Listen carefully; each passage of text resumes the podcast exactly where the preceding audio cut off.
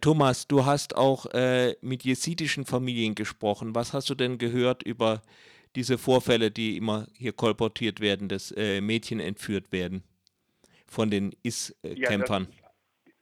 wir haben mit äh, verschiedenen Familien und auch mit verschiedenen jesidischen Aktivisten jetzt gesprochen. Und es sieht aus, als, als wäre das ein, ein Riesenproblem. Ähm, gestern haben äh, die Jesiden von sich aus bekannt gegeben, dass sie davon ausgehen, 5000 Mädchen und Frauen äh, von, vom Islamischen Staat verschleppt worden sind und äh, als Sklavin äh, werden. Und äh, wir haben zum Beispiel eine Familie getroffen, den der, der Mann den jüngeren Kindern äh, entkommen konnte, Auto genommen hat und vorweggefahren ist.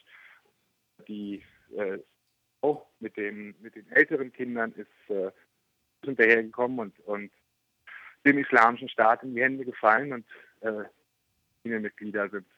Die gehen davon aus, dass die Männer, wie wenn Männer dem, dem Daesh, also dem ISIS in die Hände fallen, umgebracht worden sind und dass die eben werden. Ein paar Mal hat er auch versucht zu rufen, erzählt hat und hatte dann von irgendeinem äh, irgendein Mitglied vom Islamischen Staat, äh, der ihn gewöhnt hat, wie man immer wieder hört, dass die die Telefone anlassen damit und zum Teil auch noch minutiös schildern lassen, was sie da mit den Mädchen. Also das sind keinesfalls Übertreibungen.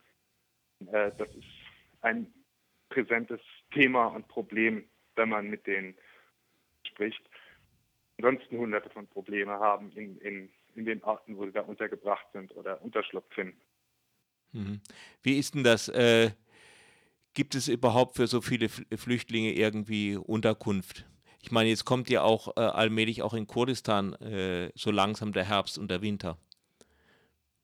Genau. Also die Situation ist, ich war mit meinen, meinen äh, irakischen Kollegen da, die vor drei Wochen ihre erste Fact-Finding-Mission in den Lagern gemacht haben und die sagten, die Situation wäre jetzt schon etwas besser. Immer noch unglaublich. Also man kann sich das äh, kaum vorstellen. In, in Duhok, von der Provinz, wo die meisten, äh, meisten Flüchtlinge hingeflohen sind, ist noch unter jeder Brücke ein Flüchtlingslager, in jedem Rohbau, in jeder leeren Garage, zum Teil in, in halb gebauten Shopping-Centers. Und zusätzlich werden jetzt eben große Flüchtlingslager langsam aufgebaut, äh, als Zehntausende von Flüchtlingen untergebracht sind. Es wird schon als großer Fortschritt bezeichnet, dass also da Zelte es inzwischen gibt, dass ungefähr jeder fünfte oder so Matratzen und Decken verfügt, äh, Essen gibt.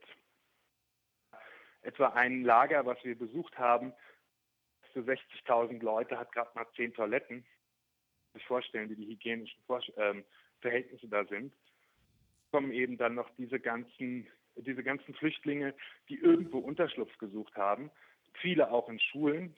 Seit, seit heute ist das Schuljahr wieder losgegangen heißt, äh, die kurdische Regionalregierung versucht, die Schulen leer zu kriegen, wo jetzt Leute irgendwohin umgesiedelt werden, ist organisatorisch wirklich kaum zu bewältigen.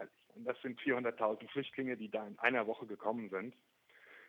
Die Vorstellung, dass, äh, dass es in, in, in spätestens einem Monat anfängt zu regnen, auch der Winter kommt, schon noch überhaupt nicht nachdenken, dass, was, was das dann für Aktionen hat.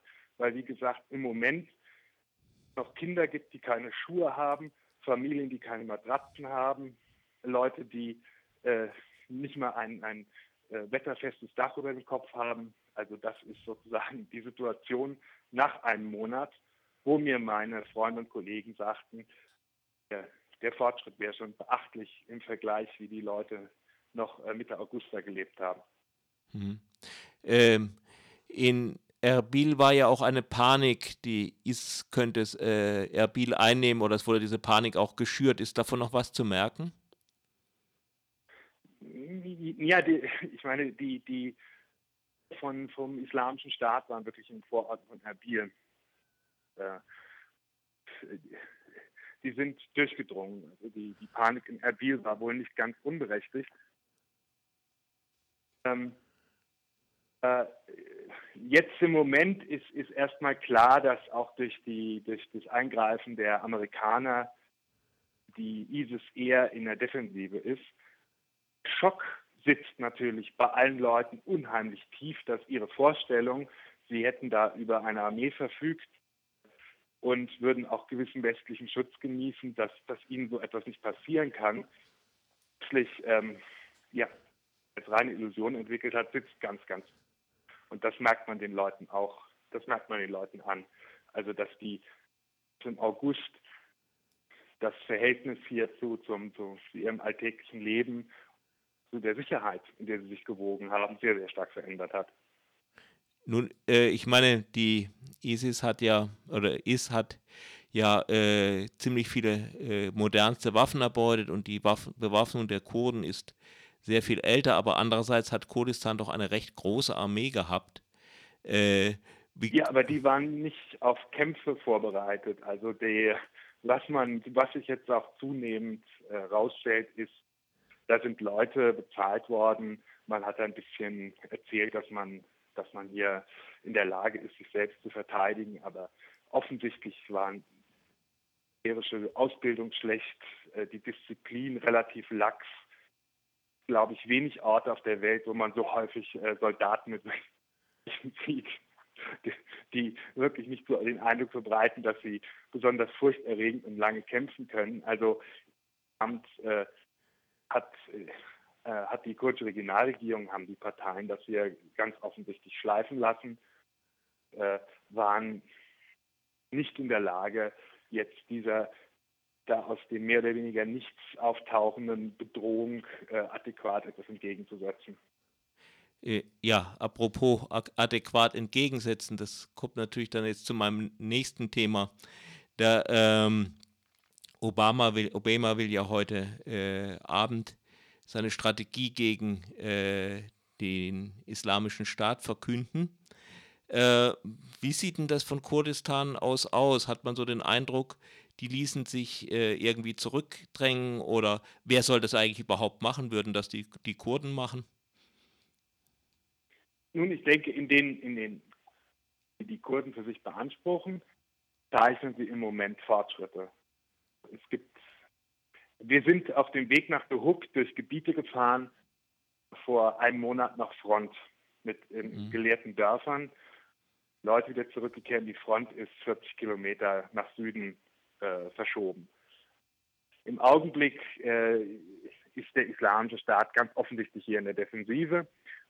Äh, auch wenn man nicht allen Erfolgsmeldungen äh, glauben sollte, sieht es so aus, dass im Moment Erfolge der Anti-ISIS gibt. Sowohl hier im Norden, auch etwa in Amerli, nördlich von Bagdad, das war eine Stadt, die von schiitischen Turkmenen besiedelt ist, die eingeschlossen war von ISIS, gemeldet, dass Stammeseinheiten in Haditha, das ist eine Stadt, die liegt von Kirkuk, äh, der irakischen Armee angeschlossen haben. Ist im Moment ISIS nicht mehr in der Offensive. Von Kurdistan aus ist, ist denke ich, werden, vermute ich, nicht sehr viel machen, außer die Gebiete, die sie für sich beanspruchen, zu befreien und unter Umständen noch helfen, soweit ist, bei einer Offensive auf Mosul. In den restlichen Teilen äh, des, des, des Irak äh, müssen das andere Akteure machen und müssen das vor allen Dingen auch äh, Verbündete sein, die, die aus der sunnitischen Bevölkerung oder von den sunnitischen Parteien oder Stämmen kommen. Denn ansonsten sich, was ja im August passiert ist, dass die sunnitische Bevölkerung das als ein oder was weiß ich was wahrnimmt, irre Organisation die Regierung unterstützt.